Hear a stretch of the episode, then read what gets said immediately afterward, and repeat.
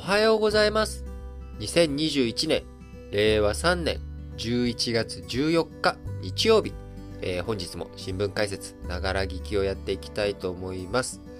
えー、まず最初の話題として、COP26、えー、こちらについてですね、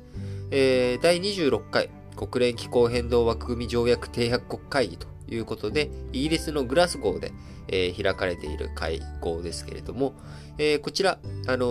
ー、ね、えー、こう、日本では衆議院選挙が行われている最中から開催されて、えー、その衆議院選挙終わった後に岸田首相が急いで、えー、首脳の演説とか、そのタイミングに、えー、急遽現地に現地入りして参加したと。えー、でもロシアとか、ああ中国、えー、プーチンとか、あ習近平さん、えー、この二人については、あオンラインで、えー、とか、あるいは、こう、代理の人間だけよこしてということで、まあ、欧米クラブというような状態に化していたわけなんですが、えー、その後首脳、首脳のね、えー、会合とか首脳のメッセージとか、そういったものが終わった後も、えー、引き続き実務レベルで、えー、いろんな詰めをするということをやっていました。えー、元々の会期、自体はですね、11月12日金曜日までということで、えー、進めていたわけですが、あなかなか合意文書の取りまとめに苦戦しており、えー、現在、会期、会期を延長して、えー、引き続き協議を続けています。えー、気温上昇1.5度以内に抑える目標の位置づけ、えー、こちらをね、えー、目指すというふうにするのか、あるいは、あそれで、えー、従って排出削減をどんどんしていくってことになると、えー、途上国とか産油国、えー、ちょっと厳しい状態になってしまうということで、ここら辺で綱引きが行われていたりとか、あるいは石炭火力、えー、化石燃料、えー、これらへの補助金をどう取り扱っていくのか、えー、国家としてね。えー、それについて先進国は段階的な廃止をも合意文書でこのタイミングで盛り込んでしまおうと。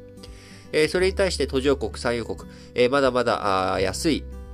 えー、エネルギー、安定したエネルギー必要だよ。あるいは産油国、それらをね、まだまだ開発して、えー、提供していく義務、ここら辺があるよということで、えー、途上国や産油国としては、なるべく活用できるよう、え、表現をね、柔らかくしたりとか、まあ、そもそも合意文書の中に織り込まない方がいいんじゃないの？というような、まあ、こういった綱引き。え、そして3つ目としては、排出取引のルール、え、過去の排出枠、え、現行制度に、え、繰り越せる部分については最小限にしようよという先進国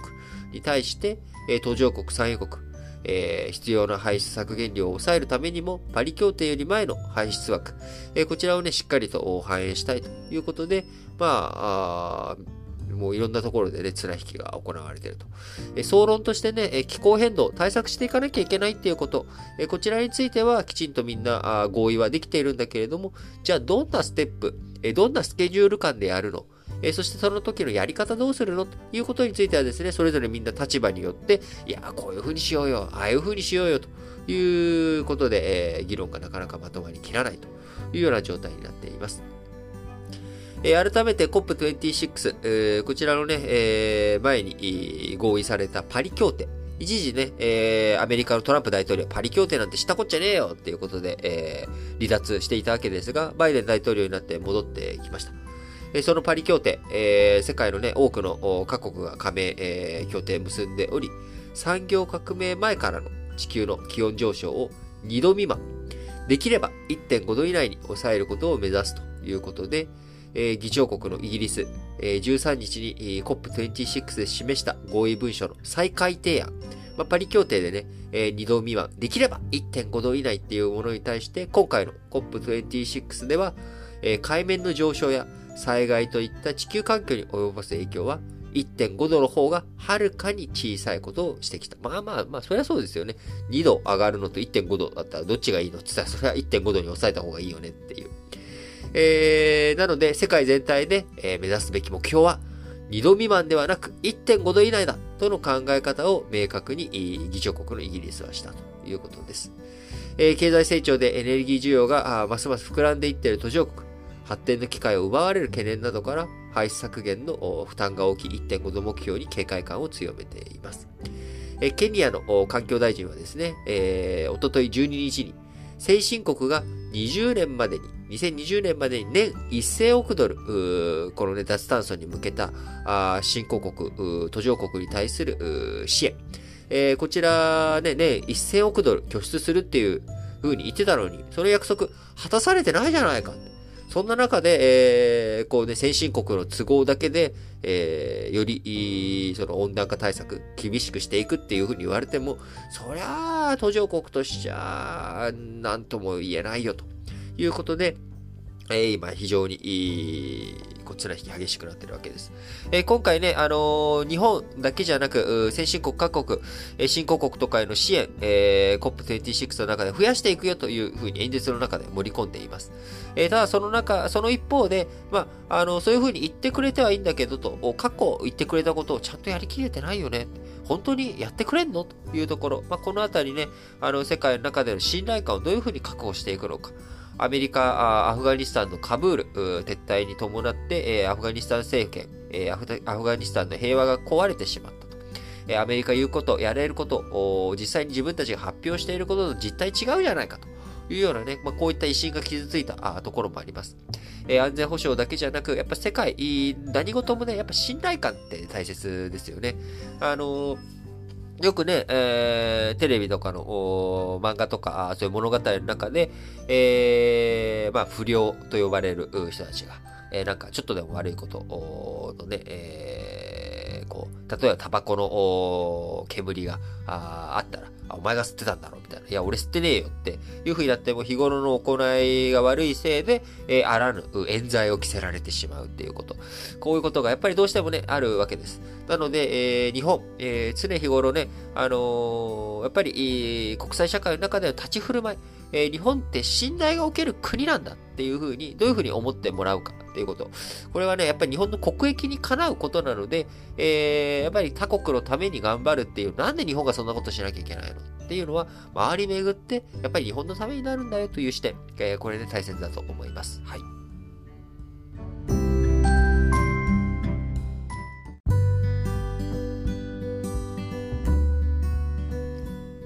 はい。続いての話題、丸2としまして、えー、アメリカと中国。えー、長くね、首脳会談について、えー、なかなか、あこうバイデン政権発足後、できていないという状況の中、えー、いよいよ、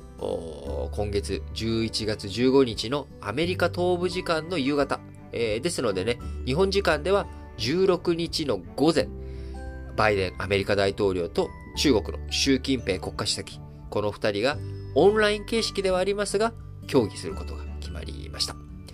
気候変動対策でね、協調の姿勢を示しているよということ、こういった演出がなされているよということは先日お伝えしました通りで、えー、そこを踏まえてですね、まあ、近々オンライン協議あるんじゃないかというふうにブリンケン国務長官から、まあ、そういった示唆があったわけですが、えー、今回いよいよ正式発表ということになりました。えー、ブリンケンアメリカ国務長官、アメリカの外務大臣ですね、と中国のワン・イー国務委員兼外務大臣、まあ、中国の外交のトップ、えー、トップ2、えー、ナンバー2ですね。トップ2ってのもなんか変ですね。ナンバー2。である、えー、ワン・イーさん、えー、ブリンケンさんと王毅、えー、さん、この2人が13日、えー、オンライン協議に先立ち電話で協議をしました。えー、中国外務省の発表によりますと、えー、中国側が最も強調したのは台湾問題だということで、えー、米国が本当に台湾海峡の平和を守りたいなら、いかなる台湾独立につながる動きにも明確かつ断固として反対すべきだと述べ、えー、習近平指導部としてはアメリカの台湾問題の介入、えー、こちらに対する警戒感強めているということで、えー、首脳間のオンライン協議の中では、え習近平さん、中国側をね、刺激しないように釘を刺したということです。えこれに対して、ブリンケン国務長官は、中国と二国間関係に対する見方を分かち合い、共に世界に強力なシグナルを送ることを期待すると。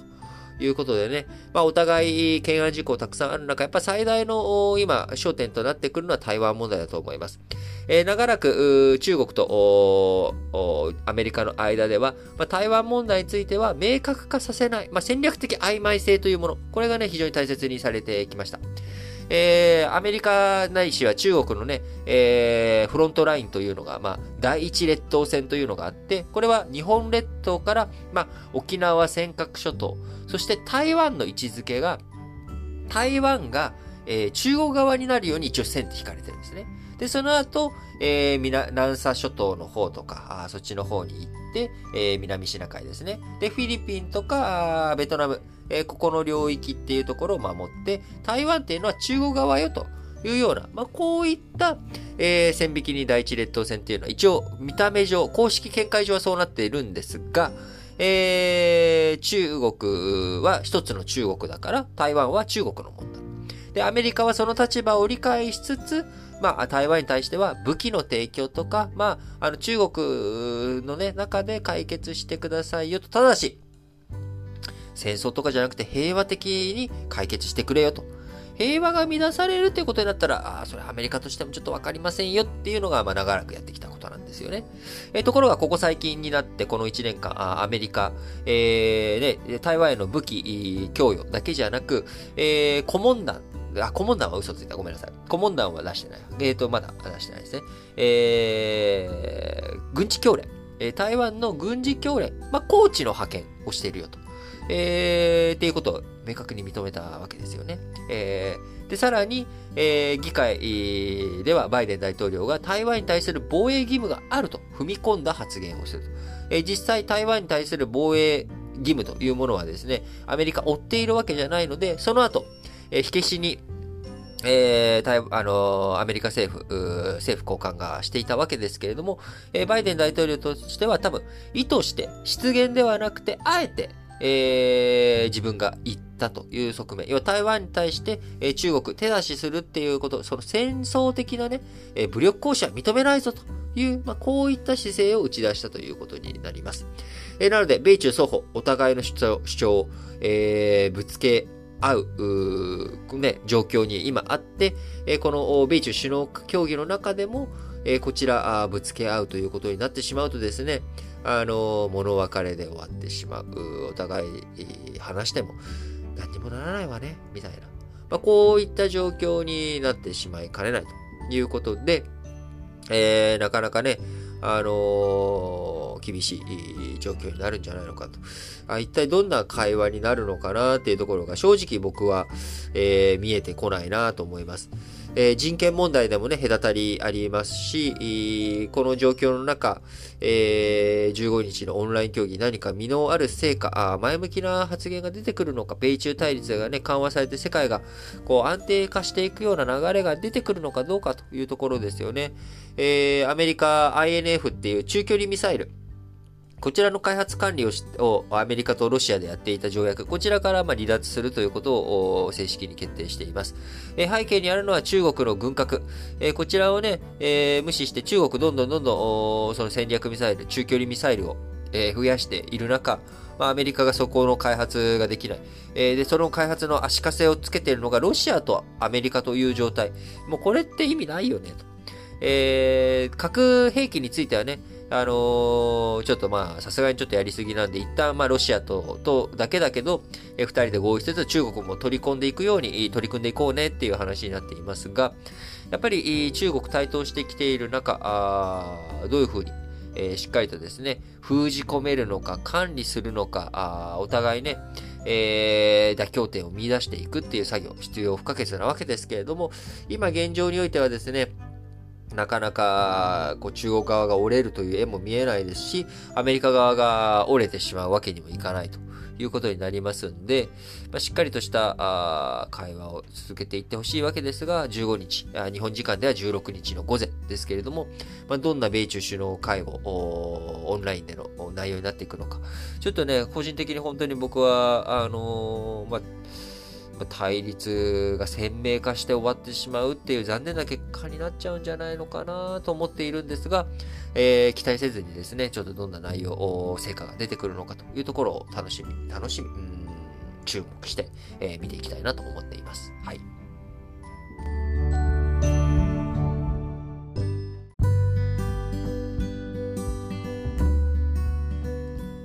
はい。続いて、丸3としまして、えー、日系自動車メーカー、あ脱炭素エンジンでレース参戦という動きが今、たくさん盛り上がってきています。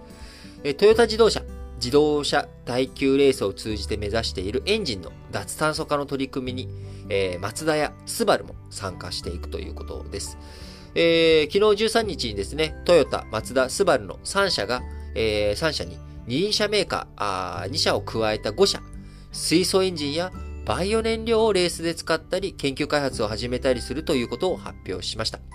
えー、電気自動車、EV へのシフトが強まっている中、エンジンを活用する選択肢を模索するということですけれども、えー、まず電気自動車と、えー、脱炭素エンジン、えこれね、明確に違うものなんですよっていうことをしっかりとちょっと理解していただければと思うんですが、えー、EV っていうのはモーターを回すんですよね。え、なので構造としては究極、あの、ミニ四駆と一緒なんです。ミニ四駆って、えー、今の若い人とか知ってるのかな？あのー、こう、タミヤのね、あの、ミニ四駆を小学生とかの時すごいいっぱい作りましたけれども、あの、結局モーターがあって、シャーシがあって、あの、モーターと電池があって、まあ、それに対して、えー、こう、車輪が動いて、う動くと。いうのが、まあこれは究極 EV なんですよ。それを大きくして安全性を高めてハンドルつけてちゃんと自分で運転できるようにしていくとか、まあそこに自動化とかいろんなものを入れたりとかっていうことになるわけですけれども、えー、基本的に電気自動車っていうのはモーターで動いてるわけです。え、それに対して、脱炭素エンジン。こちらはね、エンジンを動かすということ。内燃機関。今ガソリンでね、エンジン燃やしてグワーって動かして、そのエンジンを使って、えー、車というのは動いているわけですけれども、えー、EV だと、えー、どうしてもその電気をいっぱい食ってしまう。で、今の日本の電源構成を考えると、EV が果たして本当に脱炭素としていいのかどうかと。いう、まあ、こういった側面があるわけですよね。えー、当然、発電するのに今日本はどんどんどんどん天然ガスとか、あこういったことを燃やしてやっていると。えー、なかなか脱炭素を推進していく上では、そもそもエンジンに使う、えー、エンジンが技術としてあるんだから、単純に、えー、電気に置き換える。自動車としては初、あの、脱炭素出してないかもしれないけれども、結局電気を大元行くと天然ガス燃やしたりとかしちゃうってことになるんだったら、エンジンを使って、でもそのエンジンの燃料を水素とか、えー、こういったものを使ったらいいじゃないかという、まあ、こういった発想ですよね。えー、今、あの、トヨタ、水素関係では、あの、燃料電池車として、えー、未来とか、あのー、水素を使った燃料に使ったやつを展開して、えー、市販車も出てますけれども、こちらはあくまでも、えー、電気自動車の一種で、モーターを使ってるんですよね。燃料電池として。えー、で、そのモーターを動かすために水素を使ったりっていうことをやっているので、今市販されている未来とは違った取り組みになります。え使うものがね、同じ水素なんですけれども、え水素を使ってモーターを動かすのか、あるいはエンジンを動かして車を動かすのか、どっちなのっていうところで、前者の水素を使ってモーターっていうところについては、だいぶ今、あの市販化進めて、えー、進んでいってるんですけれども、いやいや、水素を使ってそもそも今ある、俺ら作ってるエンジンを動かした方が、もっと効率的じゃない？脱炭素に向かって楽じゃね？っていう、まあ、こういった動きになってるわけです。で、そこに水素だけじゃなくて、他のバイオ燃料とか、何でもエンジン燃やす、エンジン使うのに、ガソリン以外のものを使えたら、これめっちゃ、めっちゃ脱炭素じゃねっていう、まあ、こういった発想ですね。えー、13日、岡山県美作市で開催されているスーパー耐久レースの会長で、えー、取り組み発表したわけです。記者会見にはトヨタのトヨタ秋夫社長のほか各社の社長も顔を揃え、ガソリンを使う従来のエンジンではなく、二酸化炭素の排出を抑えた燃料を使う脱炭素エンジンの普及を目指すということです。えー、松田、バイオ燃料をディーゼルエンジンで燃やす車両でレースに参加し始め、トヨタは水素エンジン車のレースへの投入を2022年も継続するということで、非常に今、日本の技術、新しいね、あの、ものを使って、えー、取り組みしていくということになります。やっぱり、あのー、どんどんどんどん電気の消費量が増えていくっていうこと、これをね、僕は、やっぱり抑えていかなきゃいけないと思っています。あの、どんどんいろんなもの周りが電化していく。えー、ただその電化していくときに電力が必要。で、巨大な電力を発電させていくために、本当に再生エネルギーをどんどん作っていくのがいいのか。あーあるいはそれに依存しきっていいのか。やっぱ分散化っていうのは僕非常に大切だと思うんですよね。電源の多様化。えー、その電源の多様化の中に、あのー発電所自体を多様化させるだけじゃなくて、いろんなところにやっぱ分散化させて、あのー、発電とか動力、これをも担っていく。その上で、やっぱり一つ一つのエンジンが、あ機能する。えー、こういった社会を作るっていうのはですね、僕非常に明るい取り組みだなと思っていて、えー、このね、えトヨタの取り組み、トヨタを中心とした取り組み、ぜひぜひ応援していきたいと思いますし、えー、日本、までただこういったことはね、ガラパコス的にやって気づいたら、えー、世界のメインストリームから外れてしまって、えー、使えない技術になってしまわないよう、えー、このあたりもしっかりとですね、各国へのロビー活動を含めてしっかりやっていってほしいなと思います。はい。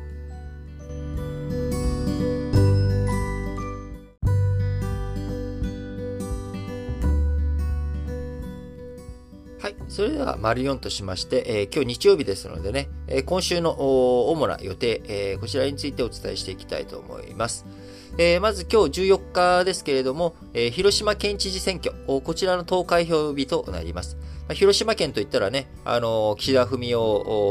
首相のお膝元ということで、え広島県知事選挙、誰がどういうふうに勝っていくのかというところですね、注目かなと思います。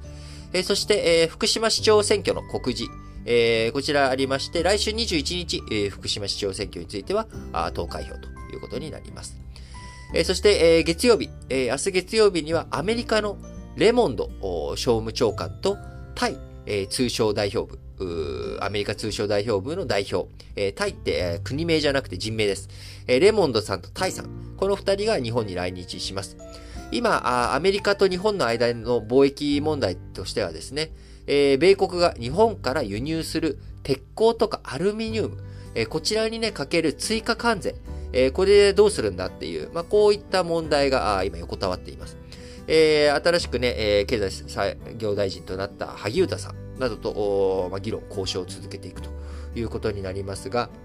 えー、日本に初来日、えー、米商務長官、ジーナ・レモンドさん、えー、女性の方ですね、えー、こちら来日して、まあ、こちら議論を進めていくということになります。えー、このジーナ・レモンドさん、えー、アメリカ東部のロードアイランド州で初の女性知事を2015年から務め、バイデン政権の閣僚に転じました。えー、ベンチャーキャピタルを創業した元投資家の顔も持つということで、産業界の人脈幅広く、えー、各企業の最高経営責任者、CEO と政策課題を直接話し合うようなあタイプです。えー、政治家らしい明快で、えー、論理的な語り口が武器ということで、えー、こう、ね、あのー、非常に政治家タイプということで、まあ、解決に向けた話、進んでいってくれたらいいなというふうに思いますが、どうなっていくのか、注目ポイントかなと思います。えー、そして今週はですね、え、国内のいろんな指標、数字が出てくる週でもあります。えー、15日月曜日には7月から9月期の国内総生産、GDP の速報値が内閣府から出ます。えー、そして、えー、貿易統計。17日にはですね、えー、10月の貿易統計や訪日外国人客数、えー、このあたりが出てきます。えー、貿易統計、多分原料が高くなってるから、貿易赤字なんでしょうね。えー、なと思うんですけど、まあ、その金額がどれぐらいなのかというところを注目に値するポイントなのかなと思います。えー、そして、えー、19日金曜日にはですね、総務省からあ10月の消費者物価指数が出てくるということで、あの、世界各国、インフレが進んでいる中、えー、日本の消費者物価指数はどんな動きをするのかというところ、えー、まあ、輸入価格がね、円安の影響もあって上がってきているので、それで輸入物価が、まあ、上がってじわりじわりと、ね、いろんなものが、あ物値段が上がっていっているのか、あるいは、あそれでもデフレ、えー、の構造なのかというところでね、あの、消費者物価指数、非常に注目されるポイントかなと思います。はい。えー、まあ、その他としてはですね、え決算発表引き続き行われていきます。15日月曜日、三菱 UFJ、えー、リクルート、松木代、このあたりがね、えー、決算発表がありまして、えー、19日金曜日には東京会場とか損保とかですね、えー、そのあたりの決算発表があるということになります。えー、日本だけじゃなく中国、あ中国、アメリカあ、こちらの、ね、指標関係では、あ15日月曜日に、アメリカニューヨーク連邦銀行がね、製造業景況指数とか、中国の固定資産投資社会、えー、消費品小売総額とか、こういったことが出てきて、えー、いきます。まあ、17日水曜日のね、えー、アメリカの住宅着工係数、このあたりも、まあ、注目のポイントなのかなと思いますし、えー、18日木曜日には、あ7月から9月期の中国アリババグループ、えー、こちらの決算発表もありますということで、まあ、今週もですね、えー、いろいろと予定としては、あの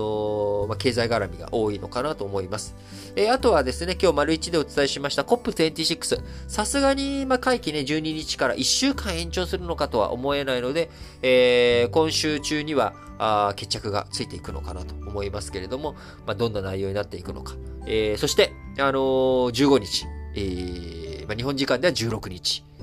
火曜日の午前ということですけれども、丸2でお話ししました、えー米中首脳オンライン協議。えー、こちらがね、やっぱ最大の今週の目玉になってくると思いますんで、えー、しっかりとね、それを踏まえて日本としてもどういった動きをしていくべきなのか。日本外交。まあ日本としてもね、えー、岸田さん、年内の訪米、えー、をこう検討していますので、えー、バイデン大統領と習近平さん、この二人が物別れで終わったとなると、えー、バイデンさんとしては一刻も早く日本との関係、えー、より強固にせねばならんという、まあ、あのーインセンティブも働くと思うので、えー、まあ、ちょっとね、えー、どっちが本当にいいのと言われると、やっぱりまあそれはアメリカと中国が仲良くしてくれる世界の方がいいんだけれども、まあ、日本のバイデン大統領と会う訪米ということを考えると、まあ、物別れで終わった方が早めに実行されることになるのかなって思ったりしております。はい。まあ、今週もね、えー、いろいろとやっぱりニュース巻き起こってくると思いますので、えー、明日以降も新聞解説、ながら聞きお楽しみにしていただければと思います。はい。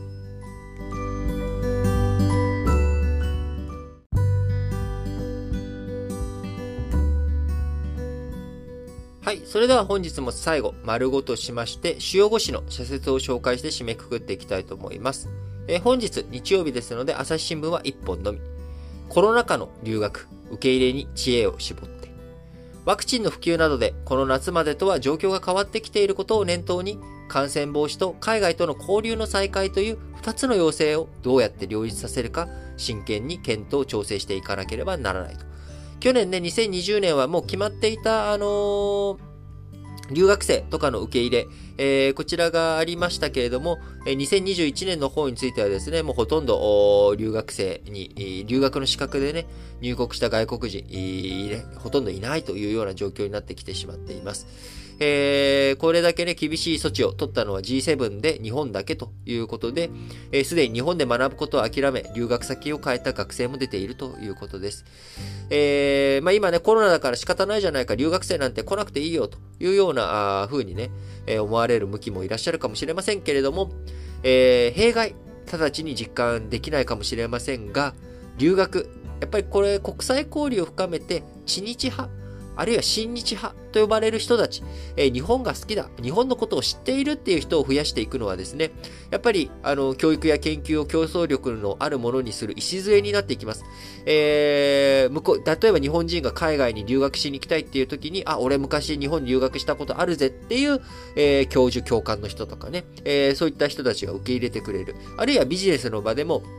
日本の風習をしっかりと理解している。その、腹切り芸者藤山不、寿司みたいな、あ観点ではなくて、しっかりと日本のことを分かってくれている人。これをね、増やしていくっていうこと。えー、これはやっぱり、日本にとっての国益につながるわけです。やっぱり、新型コロナ、あね、あの、海外からの流入を防いでいくっていうのも大切なんですけれども、えー、やはり、貧すれば鈍するじゃないですけれども、あのー、やっぱり、こう、日本にとってね、大切なことだと、留学生を受け入れて、えー、知日派、親日派を増やしていくってこと、これはね、やっぱ長い目で見たときに絶対欠かせない。えー、こういった短期的なところで減らしすぎてしまうと、それは、あの、バブル崩壊のの時にですね、えー、就職評価期、2000年代の就職氷河期でドーンと採用を絞ってしまった日系企業。えー、そこがね、えー、バブル世代、えー、40、10年後、20年後に足りなくなってしまう。えー、中間層が足りなくなってしまって、え、企業としての成長が行き届いてしまうというような事例がありました。え、まあ、この反省からリーマンショックの後には、なるべくちょっと採用ね、絞り切らないようにして、え、ちゃんと採用安定的にやっていくことが大切なんだという対応をしたということもあります。えー、留学生についてもね、僕はあの広い意味で、えー、そういった観点が大切だと思っているので、しっかりとなんとかね、受け入れに知恵を絞っていってほしいという朝日新聞の社説、えー、うなずくところが大きいです。えー、毎日新聞、中国共産党の歴史決議、国際協調を乱す独善は困る。求められるのは言論統制よりも政策や意思決定の透明化、情報公開だ。国際協調に背を向けては大国の責任は果たせない。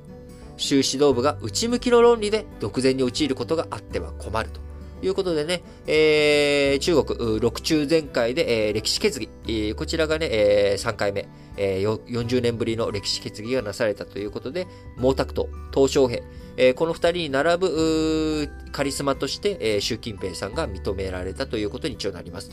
えー、ただね、えー、実態としてそこまでの本当に権力を握っていけるのか、運営ができるのかというところ、これからの中国の出方、えー、こちらもしっかりと見ていかなきゃいけないわけですが、えー、毎日新聞の言うように、習指導部が内向きの論理で独善に陥ることがあっては困るということだと思いますね。えー、毎日新聞もう一本、HPV ワクチンの再開。丁寧な説明と支援が前提ということで、えー、女性のね、えー、子宮頸がん、えー、こちらの原因となるヒトパピローマウイルス、HPV、こちらの感染を防ぐワクチンの接種呼びかけを厚生労働省が再開する見通しとなりました。えー、接種後に副反応が疑われる症状が出たことを受け、8年前に呼びかけをやめていましたが、まあ、大きな方針転換ということになります。えー、今回ですね、えー、方針転換した背景には、ワクチンの有効性を示すデータが出てきたことがあり、え、昨年発表されたスウェーデンの調査では、10から16歳の時にワクチン接種を受けた女性が子宮頸がんになるリスクは受けてない人より88%低かったということです。えー、また、副反応と疑われる症状については、名古屋市で約7万人を対象とする調査を実施した結果、接種を受けてない人にも確認された。その頻度に明確な差はなかった。欧米の複数の調査でも接種と因果関係があるというデータは出ていない。ただし、どんなワクチンでも副反応が起きる可能性はある。健康な人が受けるものだけに有効性とリスクの判断に役立つ正しい情報の提供が欠かせないということで、えー、やっぱりね、副反応怖いですけれども、本当に副反応、因果関係があるのどうなの？というところ、えー、あるいは、えー、そういったね、えー、どんなワクチン打って、えー、効能があるの？という正しい情報発信、えー、丁寧な説明、えー、支援、これが欠かせないなと思います。えー、産経新聞、EU 国境の危機、移民を政治武器化するなということで、ベラルーシ、え EU との、ね、対立が激しくなっている人権問題とかでも強硬な姿勢を見せているベラルーシのルカシェンコ大統領、え中東などのね、え移民問題、難民問題、えこれをですね、え EU の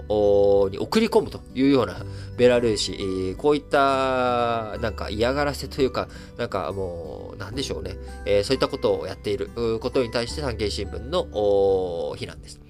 解決のめどが立たない中で、国境付近の森林地帯で立ち往生している移民、難民は厳しい寒さに苦しんでいる。低体温症など命の危機にさらされた幼児もいる。ベラルーシと EU、国際社会は人道支援を急がなくてはならない。産経新聞もう一本は、部活動のあり方。地域の実情に応じ議論を。えー、今ですね、えー、部活動、やっぱり休日とかね、えー、そういったところの大会とか、あるいは時間外、え学校が終わった後に、え部活動の、ね、え顧問したりとかということで、え教職員の、やっぱ働き方に問題があるというようなことになっており、今、運動系の部活動を中学校から切り離して、各地域の外部組織に委ねる方向でスポーツ庁が検討を始めました。部活動の地域移行と題した制度改革で、令和5年度以降の休日の部活動運営を段階的に地域のスポーツクラブなどに任せる構想だということで、えー、まあ、働き方改革というところ、えー、そして、えーえー、外部組織にね、外、指導者派遣を含む運営にすることによって、まあ、あの、メニューとか、えー、生徒の意欲を高める上でも、専門家のね、指導を受けるっていうことは理想的なんだけれども、果たして本当にそれでいいのかと。